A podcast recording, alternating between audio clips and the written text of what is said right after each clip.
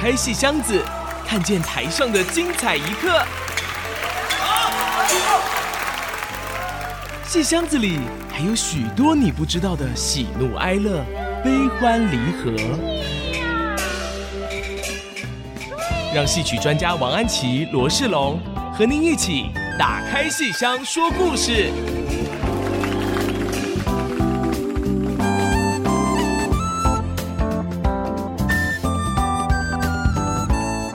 各位亲爱的听众朋友们，大家好！欢迎大家收听《打开戏箱说故事》节目，我是罗世龙，我是王安琪。我们的节目在每个星期五晚上八点首播，每个星期天下午一点重播。节目也会同步在 IC 之音随选集播、Apple Podcast、Google Podcast 以及 Spotify 同步上线。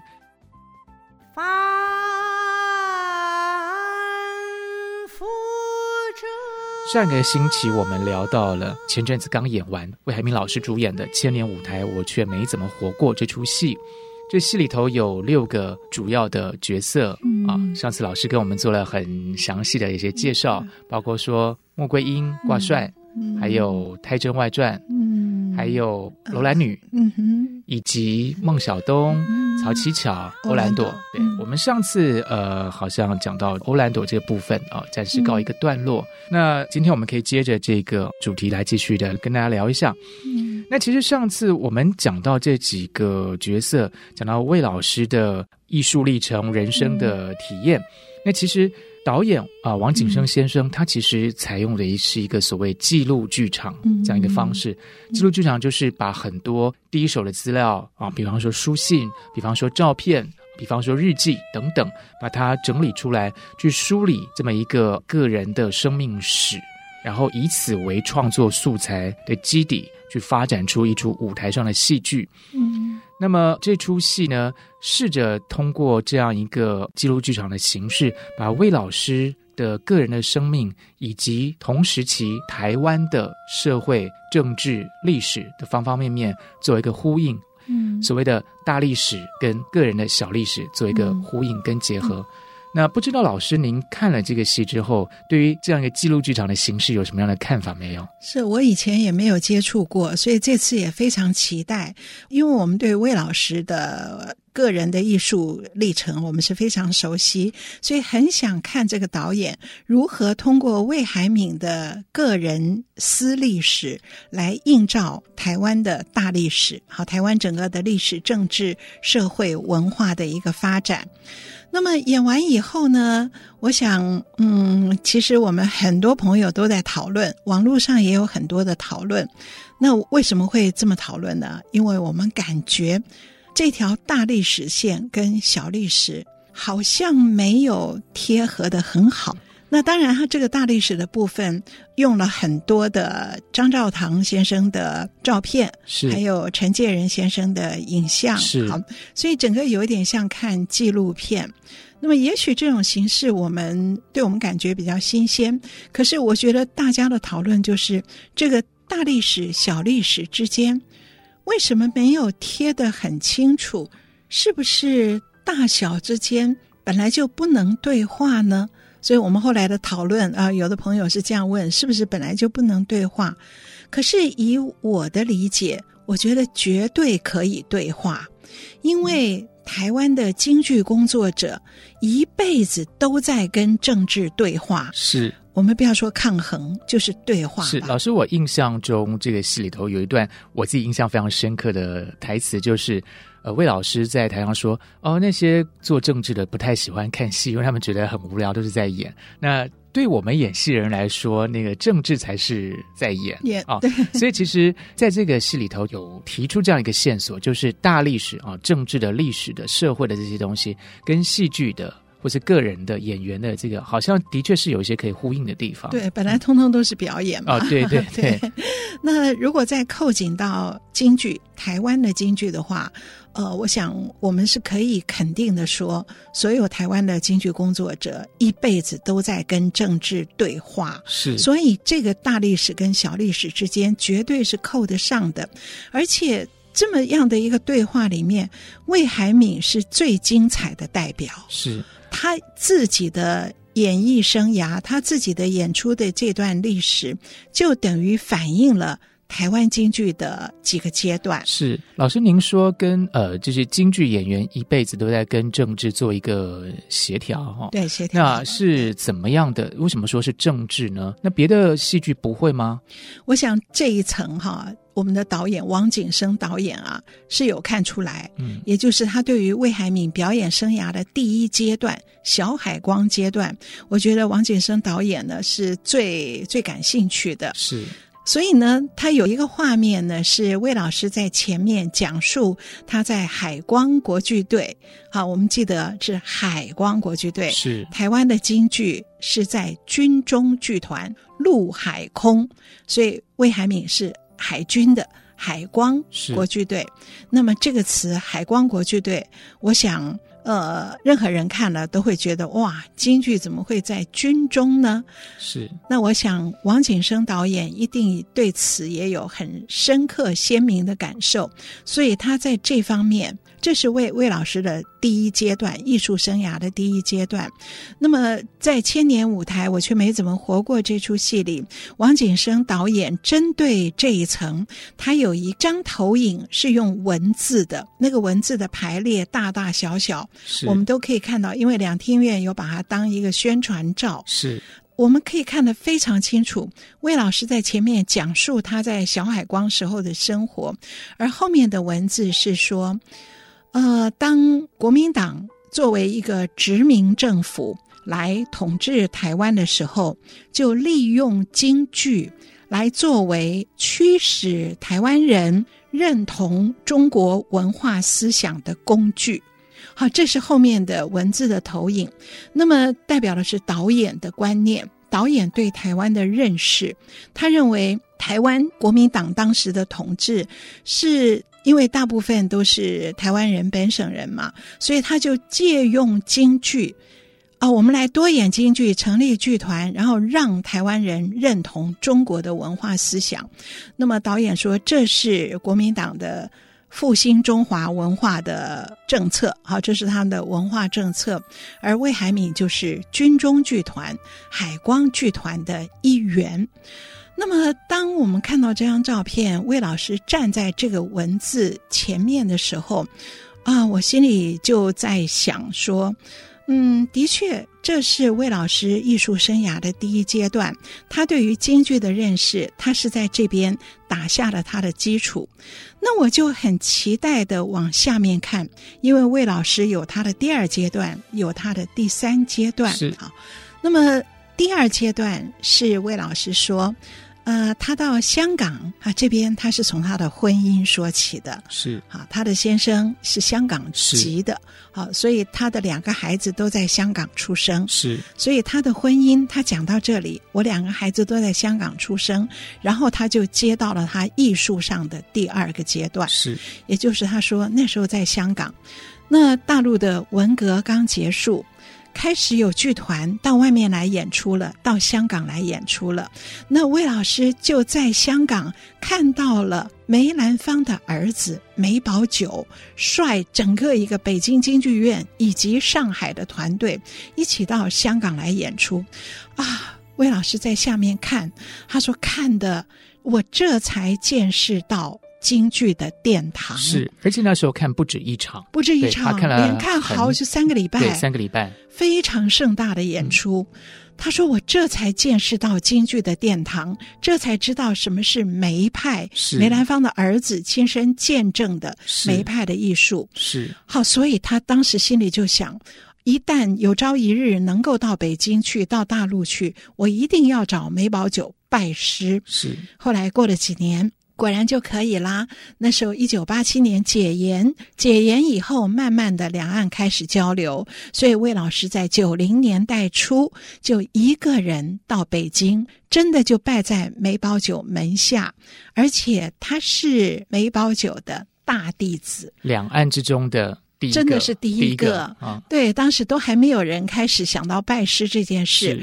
而魏老师因为存心已久，是，所以他就真的就风尘仆仆到那边去拜了梅葆玖为师，然后认真的学习了梅派艺术。所以他接下来给我们在千年舞台这个戏里示范了穆桂英挂帅的捧印这折，然后也示范了这个《太真外传》。所以我看到这边的时候，我就在好奇，我就在期待导演怎么诠释魏老师的第二阶段，而如何由魏老师到北京拜师这件事情，以此为透视点来看。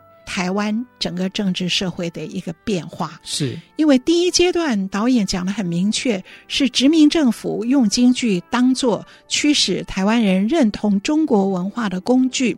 那么等到两岸真的交流以后，魏老师看到大陆的演出，才见识到京剧的殿堂，而后他他又到北京去拜师。那么导演怎么处理？这个大历史呢，其实是蛮复杂的一段呃历史时空哈。对，那刚才老师提到，其实魏老师有三个阶段。对，那这边其实我们只讲到两个阶段。阶段，我觉得第三才是最重要的。是等于就是在一九九零年代以后了啊，就拜完师之后，更后更后面的啊。待会儿我们再回过头来聊一下魏老师的第三个阶段。是是是。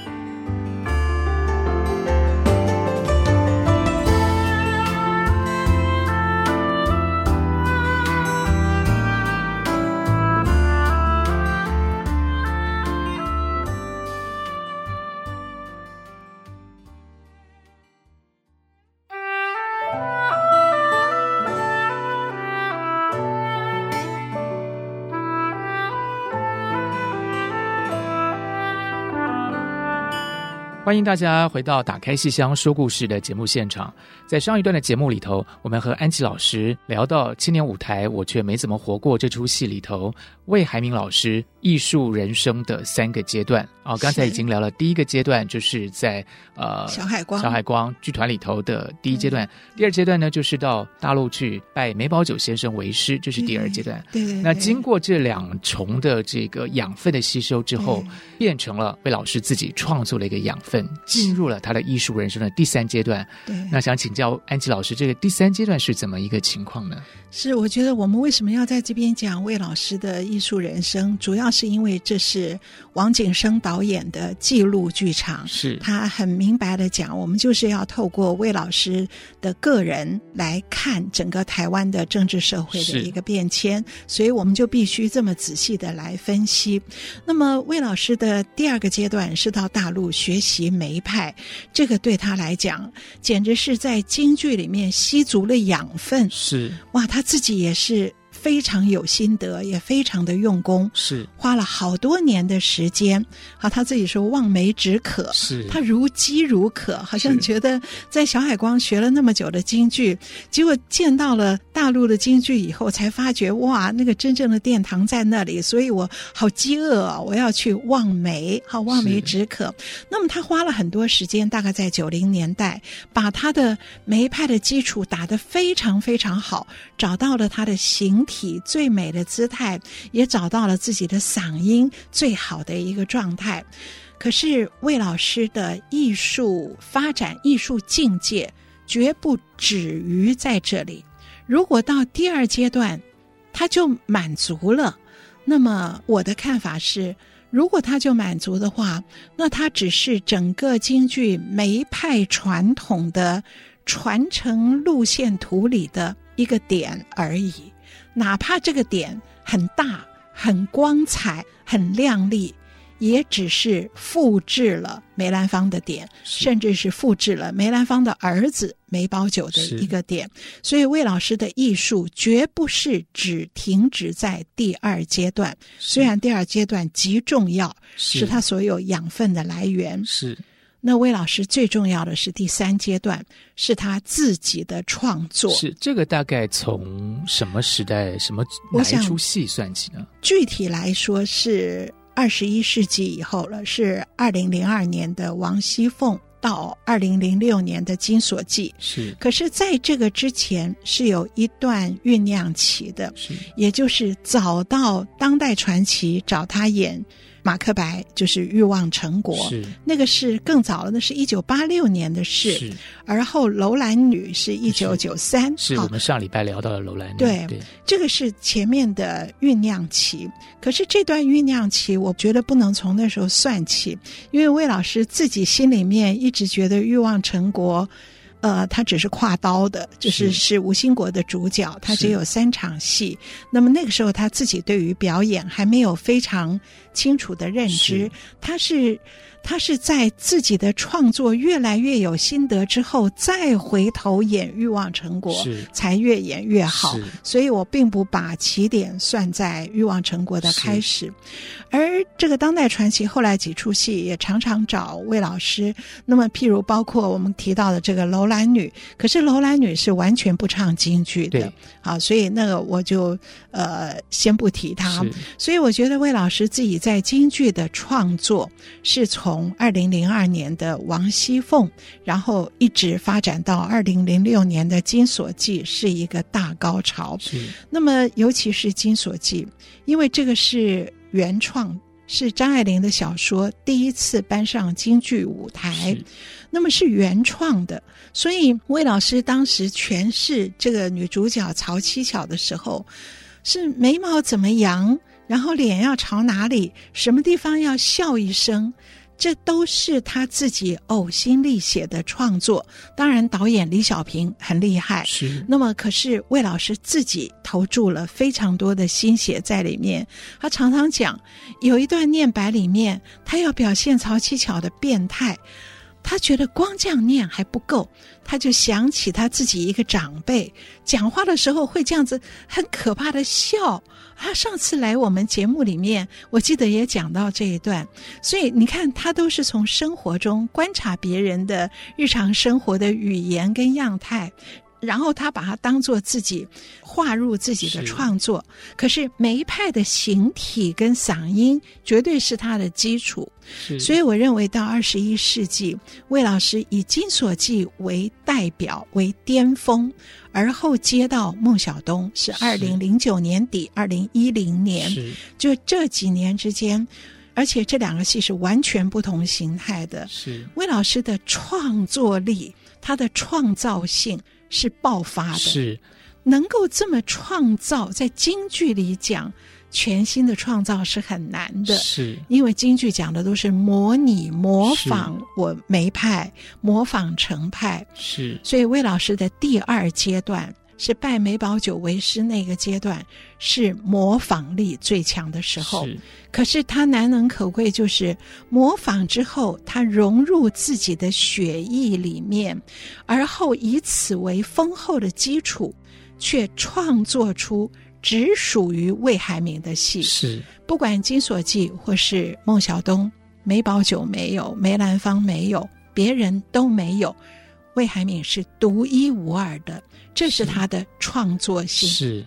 可是千年舞台我却没怎么活过的导演王景生好像没有看到这一点。老师，我记得在这个戏里头。魏老师有一段话，他就开玩笑说：“没派就是没有没有派。没有派” 对，对，其实我听了老师您的解释之后，我觉得这个单就是有点好像有点开玩笑的意思啊，就是其实不是没有派，嗯、而是他把这些精华融会贯通以后，走出一条属于自己很独一无二的一条道路出来了。是是，是，是。那刚才老师提到说，觉得这个大历史跟小历史之间的。结合或呼应，好像略有一点可以再补充说明的地方。那我们刚才听到老师您去分析了魏老师的艺术人生创作的三个阶段，那么这个部分怎么样去折射出台湾的京剧的历史的变化，或是台湾整个社会的一个变迁？老师是怎么去看待这出作品提供给我们的一些想法呢？是，我是通过魏老师的三个阶段来检视。千年舞台，我却没怎么活过。这出戏导演如何通过魏老师个人来映照台湾的社会？可是我就觉得导演似乎太强调第一阶段小海光军中剧团的阶段，也就是殖民政府的阶段。是，可是对于魏老师的第二段代表台湾的意义，跟第三段代表台湾的意义，在千年舞台这出戏里，我我没有看到，我觉得这是非常可惜的。是，第二段很清楚的就是两岸交流。那么，在京剧这个领域里面，魏老师如何？他从小在台湾学京剧，根本老师也不够多。那么，真是到两岸交流以后，他才真正去看到了真正的京剧。那么，这个阶段，当时九零年代，台湾是一个，我自己觉得是一个本土化跟大陆热。同步呈现的时代，嗯、那时候两岸刚交流，是大陆剧团来的有多少啊？所以台湾的观众看大陆的戏非常热衷看大陆的剧团，嗯、是。可是同步我们也在思考台湾的文化，是我们要建构台湾的文化史、艺术史，是。所以我觉得九零年代是本土化跟大陆热同步。交互面对的一个复杂的时刻，包括我自己第一次接触到昆曲，其实也就是在九零，就是就是在九零年。那时候，有很多昆剧团都会来台湾演出，对对。所以不止京剧，其实昆剧其实也是还有各地川剧、河北梆子、粤剧，包括话剧，其实都有，也是雷雨什么都那个时候来的。所以我觉得这一段台湾政治、社会、文化、历史的变迁，导演在千年舞台，我却没怎么活过里面。好像漏掉了。其实九零年代回想起来是一段蛮丰富跟灿烂，而且非常生猛的一个年代，非常生猛。那所以其实这个戏里头，他用一些很，比方说黑白的影像，嗯，我觉得似乎不完全能够体现出。如果说，也许在戒严时期，如果说是比较黑白的颜色的话，其实九零年代应该是很缤纷。我自己回想起来，九零年代是很缤纷的色彩哈。那我觉得刚才听老师您这样说，我大概简单的归纳一下，我的感觉是，呃，如果说第一阶段魏老师的第一阶段是属于一个比较被动的去接受这个呃人家给他的学习的这样一个状况，其实，在第二跟第三个阶段，其实我们看到是一个主动性。就是说，尤其第三，对，第三阶段第二是自己选择去学，是我选择要去学的啊。对，但第三阶段就是不但我主动去学，而且我是主动去创造。创作，对。所以我们其实看到的是二三阶段的这个主动的这一块，其实，在戏里头，如果照老师的这个分析来讲的话，是比较。我觉得在千年舞台里，导演没有看到这一块，所以第二阶段的两岸交流之后，台湾的。缤纷的这个表演艺术界，不要说社会吧，就光是表演艺术界，嗯、它并没有呈现。是那个时候用的影像还是非常阴冷的。那么等到第三阶段，二十一世纪以后，魏海敏自己已经创造出这么多属于台湾的京剧新美学了，是已经有他自己独一无二的戏之后，这时候的京剧。已经跟他在小海光的时期不一样，也跟大陆的京剧，跟他从梅葆玖那里学来的京剧也不一样了。是。那么，可是导演在这一块完全没有呈现，而且二十一世纪创造性很强的台湾，台湾整个的政治历史在二十一世纪是完全不一样了。是。可是我觉得导演在影像方面。哦，始终好像还是一座悲情城市。从头到尾，音乐很阴森，很惊悚。是，而且还有一个是，它有一个很长的金门的晴天厅的隧道。是，这个画面在里面好久好久好久。我们看到魏老师穿过那个黑暗的隧道，最后总算迎向光明了。那么我听了首演之后，有一个演后座谈，那个陈建仁老师他也说，这代表他的心路历程吧，是一个隧道，也是自己一个人的艺术人生心路历程。走完了这个隧道，迎向光明，可是他看到的是什么？是海边一个野台戏的野台，上面唱的是苏三起解，是带着枷锁的苏三。那。我觉得魏老师都穿过了这么长一段艺术摸索的道路，从在小海光被动的学习，到自己主动到大陆去学习梅派，他已经有那么多体会。而后他自己以梅派为基础，又创作了属于他的独一无二的戏。之后，为什么京剧还是带着枷锁的？京剧早就获得了自由，获得了新生。是，可是当时演后座谈的时候，陈建仁老师是说：“他说走出了隧道，可是京剧何去何从还是不知道，所以他用了一个苏三起解的枷锁。是，可是我觉得对于对于呃，我们很努力在台湾做台湾京剧新美学的人来讲，这个画面。”蛮让人难过的，是 就是就是说，魏老师绝对是一个是一个成功的代表性的例子。是魏老师绝对是值得两厅院花这么多钱来做这样跨国大制作的名角儿，而且不只是京剧，他就是最好的演员。是魏老师如果值得两厅院这样做，让两厅院为他在舞台上立传。那魏老师的艺术成就仅止于小海光吗？仅止于他是工具吗？仅止于他是学了梅葆玖，模拟了梅葆玖吗？绝不是。是，我觉得一定要把魏老师的主体性、创造性、他的创造力，要第三阶段讲出来。那么魏老师才跟这一部自传性的戏曲是结合的。是。台湾如果过去有过一些比较黑白的这个颜色的历史，但是呢，到了二十一世纪之后，随着京剧的发展、社会的变迁，其实缤纷是最温暖的颜色。是，我们先稍微休息一下，待会儿再回过头来继续聊。是是是。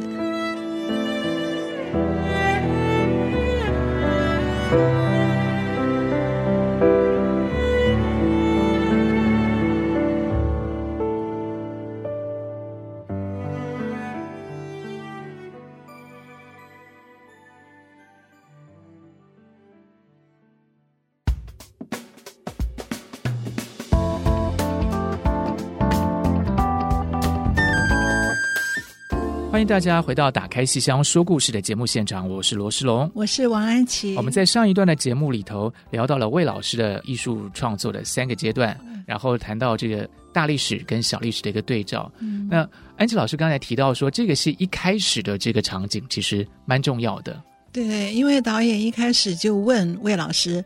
美丽岛，你知不知道美丽岛事件？然后魏老师就说：“我不知道。那个时候那年我结婚，然后我很忙。那我觉得魏老师很诚恳地说出，他在小海光的时候，在军中剧团的时候，他并不明白美丽岛争自由的意义。可是我看完全剧以后，我觉得。”我觉得导演也不太了解魏老师，他从创作里面获得的自由，以及他的自由的思维是如何使得京剧变成了一个新的艺术形式。那么，这个是台湾京剧的一个特色。我觉得导演好像没有看到，挺可惜的。可是无论如何。这场演出还是非常用心，而且也有各方面，我想各方面都是第一流的一个呈现。只是这个可惜，那留在我们心里好了。世龙，你觉得呢？对啊，我自己其实蛮喜欢这出戏的哈。是是是，我觉得呃，包括书里面其实谈到一些这个历史或者社会的一些脉络。嗯、那我当然可能是从书上看到，其实自己当然没有经历过。啊，这些事件啊，比较早，呃，对，那个太小，其实也不太意识得到那些事情。嗯，但是我觉得这出戏对我来说最有意思的地方，就是它其实用各种各样的这个方，就有点像刚才老师您提到，就是说台湾的京剧其实走出一条自己的路。那我们其实看到，就包括我们前几集跟听众朋友分享了一些新的一些创作。那台湾的京剧虽然有非常深厚的传统的一个底蕴，嗯、但是早就已经不被这些枷锁所框架住，早就已经走出一条自己的路。是。那么通过这些不同种类的艺术媒介的一些结合，其实让我们看到，哎，完全无损于这个京剧艺术这么美好的一个呈现。嗯嗯、在这里头，我们看到的是魏老师作为一个。京剧演员的一个大气，嗯，我们看到的是京剧艺术在台湾，它可以海纳百川。嗯、我们其实去想象一下，说这样一出以京剧演员的生命史为基础的这么一个制作，嗯、事实上不是在每一个地方都可以呃制作的出来。是，那只有在台湾这么一个很特别的一个环境之下。京剧展现了它的包容性，对，他的有容乃大。我觉得，如果说从这样一个角度来看的话，我们就可以看到这出制作非常可贵的一个地方。事实上，正是通过这样一出看起来好像很多地方没有那么京剧的这个部分，没有那么深入的去讲到这个部分，但反而是因为从这个角度看来，我会更加觉得它更凸显了京剧这门艺术在台湾所可以容纳的啊这个部分。那音乐的部分，我觉得也非常棒、嗯嗯、啊。虽然它有点阴冷啊，哈、嗯，但是我觉得它的这个调性啊，各方面其实是非常令人觉得有感觉的哈。那跟魏老师的这个表演，其实是互相的有点呼应。嗯，然后。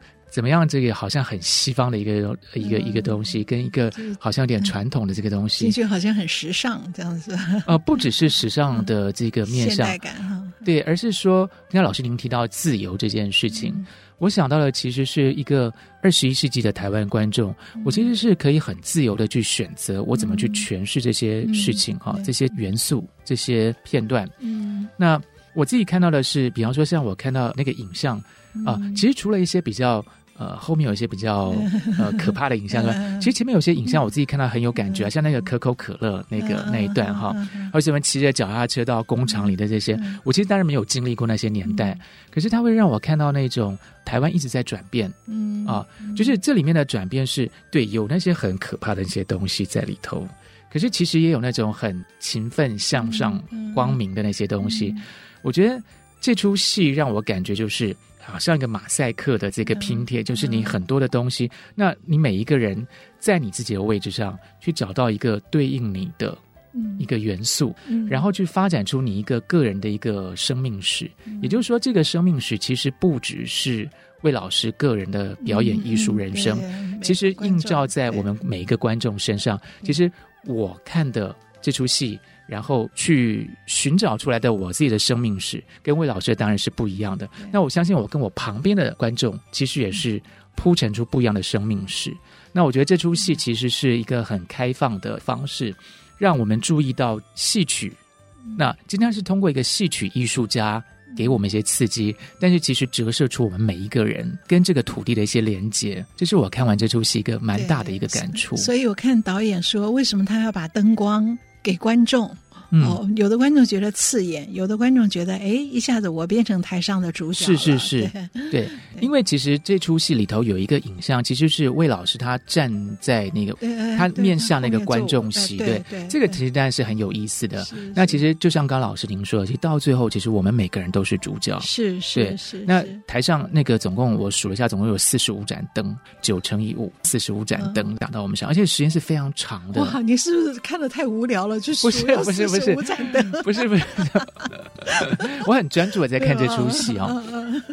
那我觉得这个长度当然就是有原因的，呃，因为有时候我们看一些戏，它其实很短暂的打到你，那个其实是为了刺激你，然后提醒你在表演。因为一个演员在台上，那是很长的一段时间，我可能是两个小时、三个小时都被那个光一直打到哈，而且因为光打在我们身上的时间实在太长了。于是我就开始去数到底有多少盏灯，我就数了，在台北场总共有四十五盏灯。哦，我觉得这个是非常有意思的一件事情，因为一开始你可能只觉得说啊，这灯怎么打到身上就好烦啊。其实时间的确是有它的魔法在的。当时间久了之后，你就会开始去思考这件事情的意义到底是什么。我想，任何一个有上过台经验的人，其实都会很清楚知道，其实你就是在找那一盏灯，就是你要让自己被看见啊。所以我觉得，面对这么多的灯在台上的时候，我觉得对我来说有两层意义啊。呃，这当然是我很个人的一个经验啊。作为一个呃念过戏剧，然后曾经有些上台经验的人来讲，这是我的一个连结啊。但不一定每个观众都是这个样子想的。那一方面，我觉得是你在寻找属于你自己的那一颗 spotlight，嗯啊，那到底哪一颗才是可以让你被看到的那颗哈？那我觉得还有另外一层意义是说。其实这么多的灯打在我们，其实你也可以看到你旁边的人哈，他在干嘛哈？他他的表情，他的这个样貌，这么多盏聚光灯打在我们所有的人的身上，其实我们每一个人都是主角。嗯，这就好像说，这出戏虽然是以魏海明老师的生命史为一个起点，但是事实上，它是呼应到我们台下的观众每一个观众的一个生命史。嗯、我刚才讲到，就是说我会去寻找聚光灯，那是因为我自己作为一个呃戏剧背景，然后有上台经验的人。嗯、那也许今天另外一个观众，他可能并不一定特别关注这件事情。嗯、就好像我有个朋友，那时候我约他去看这个戏的时候，他其实也没看过京剧，他其实也不太懂着。嗯、但我跟他说：“哎。”这个里面有陈介仁，有张兆堂先生他们的一些创作，他其实非常喜欢。呃，我这个朋友非常喜欢陈介仁先生的创作，他就说：“哎，那我那我要去看。”那也就是说，其实，呃，事实上，所有做过艺术创作的艺术家都会知道，其实要把很多艺术家放在一起工作，其实是很困难的。尤其每个都是顶尖艺术家的时候，其实有时候是吃力不讨好的事情。一加一不一定总是大于二。可是为什么我们这次这个戏这么多艺术家集合在一起，京剧的、影像的啊等等，我自己会觉得说，还是回归到一个很核心的一个关怀，就是用这些作为一个触媒去呼应到我们每一个台湾观众个人的历史啊。嗯、魏老师的生命时代很重要，这引导着我们，但我们每个人去寻找属于我们的那一段轨迹。那也就是说，刚才老师您提到魏老师作为京剧表演艺术家。以及台湾京剧找到的一个自由，那其实我在这里面看到，其实是我们作为一个观众，我们的一个连接的一个自由度啊。嗯、我觉得这个其实对我来说，其实还蛮有意思的。嗯、对，嗯，嗯导致呃，我刚才其实就想到另外一个问题，就是今天如果说呃，我们要去呈现一位京剧表演艺术家的艺术人生的时候，喂，我们为什么不用京剧这种形式？啊，就好像老师，您之前写过一个剧本，就是在讲孟小冬的，也其实也就是在千年舞台这里面的这个一个片段啊，由魏老师去演出京剧演员孟小冬的一生。那当然是因为京剧加歌唱剧的一个形式哈，但还是有个很强的一个京剧的底蕴在这里头。那今天我们在千年舞台看到的，它其实有很多不一定是那么京剧的。元素在里头，嗯，那也许下一段我们可以来聊一聊孟小冬这个戏好了，因为这个戏其实我自己还蛮有兴趣的，想再多听老师跟我们聊一聊哈，就是这个，因为这个青年舞台这个戏还是在谈魏老师的艺术人生哈。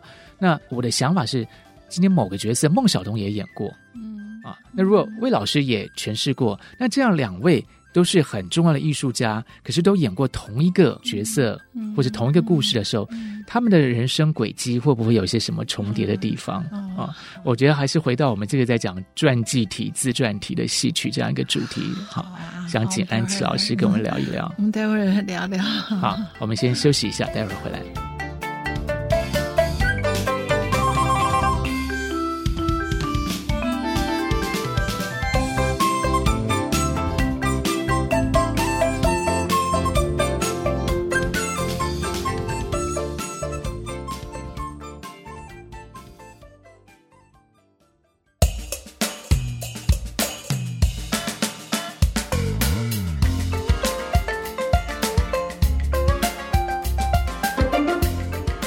欢迎各位听众朋友回到《打开西厢说故事》的节目现场。啊，刚才在上一段的节目里头，跟大家分享了一下我自己对于千年舞台这出戏的一些想法哈。但但是其实我觉得总归起来，其实虽然它里面映照出很多我们每一个观众个人的一些生命的历史的连结，但总归起来，其实还是因为有魏海明老师对，对这么一个伟大的艺术家。否则，其实不可能去召唤出我们不同世代观众的不同的记忆啊！对对对，即便就说我其实没有活过那样的一个年代，但是通过魏老师的表演，其实还是可以召唤出某一些我对这片土地或是呃这一群人的一些想法啊。嗯。那但是在这青年舞台的这六个角色里头，呃，我自己特别感兴趣的其实是魏老师去演。孟小冬啊，这件事情哈，为什么？对，因为其他的 杨贵妃啊，要不就是历史人物，要不就是虚构的哈小说的。我想这个对于一个呃伟大的表演艺术家来讲，难不倒。你就是去琢磨这个角色，然后去揣摩他啊。唯独这个孟小冬，因为我自己的感觉哈，就是作为一位演员，总是希望被观众很有清楚的辨识度，嗯，看到。你的某个动作，或听到你的某个声音，就知道你是谁哈。嗯那对于这样的一个情形来讲，对于一个演员来说，首先你去演另外一个演员，那那个被你所演的那个演员，他一定是一个蛮有名的一个演员。如果如果他不有名，那你干嘛演他？对不对？你演你你做你自己就好了哈。演个不有名的就很奇怪。那既然是一个很有名的演员，那他一定是一个光芒万丈、非常璀璨了不起的人物。这中间就出现一个我个人觉得还蛮冲突的心理上的一个冲突，就是。我作为一个演员，我希望我的独特性被注意到、被看到。可是我要去诠释另外一个也是非常独特性的、非常高的一个啊、呃、演员。嗯，嗯，这两个中间，我觉得有个拉扯，有个张力，就是说，难道要我去变成他那个样子吗？那好，如果我变成他，演的很像他，演的很好，那我在哪里？观众就不会看到我了啊！嗯、观众看到的是那个演员呢、啊嗯。啊，那这个我觉得对一个演员来讲，要怎么去调试呢？我在哪里呢？啊，对，所以那因为安琪老师是孟小冬这个戏的这个原创作者，所以不知道安琪老师怎么样去思考这件事情。嗯、呃，刚好这个例子比较没有这个困扰，为什么呢？因为魏海敏是唱旦角儿的，是，而孟小冬是唱老生的。所以孟小冬在舞台上扮的是挂胡子的男人，那么魏老师在舞台上扮演的是女性，所以他不太存在说，嗯、呃，我如果演了孟小冬，那我会不会就不像魏海敏了？哦、是就是刚好有这样的一个一个比较安全的一个地带。是。那当时会想编孟小冬这个戏，是因为魏海敏老师啊，他自己唱旦角儿的。可是平常啊，他有的时候会喜欢反串一下老生。哦，而他反串老生唱的很好，很有味道。他都唱余派老生，也就是孟小冬的老师余叔演的余派老生。而且他也会登台唱反串戏，是就唱余派老生。所以我觉得，哎，如果有个机会唱孟小冬是梅兰芳的情人。那么魏老师是学梅派的，所以让他演梅兰芳的情人。哦、然后孟小冬在台上唱余淑妍，唱余派。那么魏老师也可以借着这个戏露一露他的余派的唱腔。是，所以那时候想的是是这样的一个。然后另外一层就是，我觉得他们两个人的对艺术的那个追求有某一个阶段是类似的。是是，所以不存在你刚刚说的那种尴尬，就是刚好因为这个戏。然后我想到另外，譬如说。余魁志，中国京剧院的名老生余魁志，他演过梅兰芳。哦，是是是，那就是因为梅兰芳本来是个男的，男他在舞台上是前旦，是男旦，所以你要演梅兰芳这个人，就不会找个女的来演，所以就找余魁志这个男的。嗯、所以余魁志自己又唱老生，所以这个男人演梅兰芳。他不会担心我演了梅兰芳以后，我就失去我的余魁志的了，哦，所以刚好都有这个角色行当的一个。对，好像呃，施夏明也演过，施夏明昆曲，昆曲也演过梅兰芳。对，对，那施夏明也是小生，哦，也是男的，是是，是，是 所以所以好像刚好的，因为京剧以前是前旦嘛，是，所以梅兰芳这种男的演的就。不太会有这种困扰在里面。对，所以说其实并不构成我刚才讲的，就是自己身为一个演员去演了另外一个演员，好像就丧失了自我的本体，好像或者比比较刚相反的，相反的可能会觉得有点光荣，很光荣啊！对，我跟魏老师讲说，哎，我们下一个编孟小冬的时候，他好高兴哦。对啊，是像那个孟小冬这个戏里面有余淑妍，对。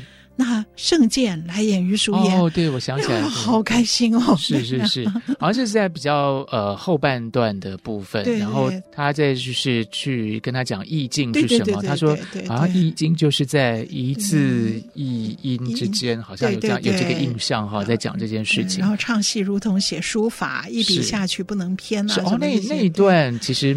那我记得好像是用一个比较呃，他在高台上对，有个呃很漂亮的屏幕，还是有有个投影这样子，非常非常美的一个。我记得整场戏里非常诗意的一个一个部分，对哦，瞬间开心的不得了，是 是是，当成当于叔演了，是是是。那一出戏其实里面还有一个很特别的，就是这个花瓶，对花瓶 对着里面这个唱戏，然后听到自己的声音哈。其实我想。这个声音就是那出戏，其实在讲孟小冬一生好像经历过很多的这个杂音，但是什么时候可以听到自己心底的声音？心里声音。对，我我在想，也许啊，就是我们这两集在讲自传体的这个戏曲，或是说传记体的戏曲。其实很多时候，对于一个演员来讲，他想听到自己的声音；其实对于我们一个观众来讲，又何尝不是想借由戏剧来听到自己内心的那个声音呢？啊、哦，我们看千年舞台如此，看别的戏也是这样，是这样。对，其实我们在戏里头，其实寻一个真情，寻一个自我。我们不一定能够变成舞台上那么优秀的演员，嗯嗯、可是我们可以借由他去开拓我们自己。去想到我们自己很多的连接，是，也许这个就是戏剧戏曲最动人的地方。看戏最快乐的地方，坐在剧场里面，哇，任凭你想象到什么，这个想象力是无限的驰骋的。是是，那其实就要感谢每一位在舞台上努力的表演艺术家，每一位戏曲的演员，对对，太令人感动跟敬佩，对，丰富我们的生命。是好。那我们今天的节目差不多也就进行到这里了。我们节目呢也会在 IC 之音随选即播、Apple Podcast、Google Podcast 以及 Spotify 同步上线，欢迎大家收听。如果亲爱的听众朋友对节目有任何建议，欢迎到 IC 之音的网站打开“戏箱说故事”节目页面留言。我们的网址是 Triple W 点 IC 九七五点 com。打开“戏箱说故事”，我是罗世龙，我是王安琪，我们下个礼拜再见，拜拜。拜拜。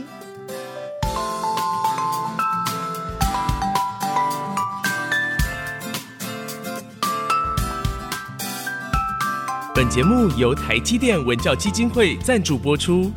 台积电文教基金会深耕文化经典，引动艺术风潮，与您共筑美善社会。Thank you.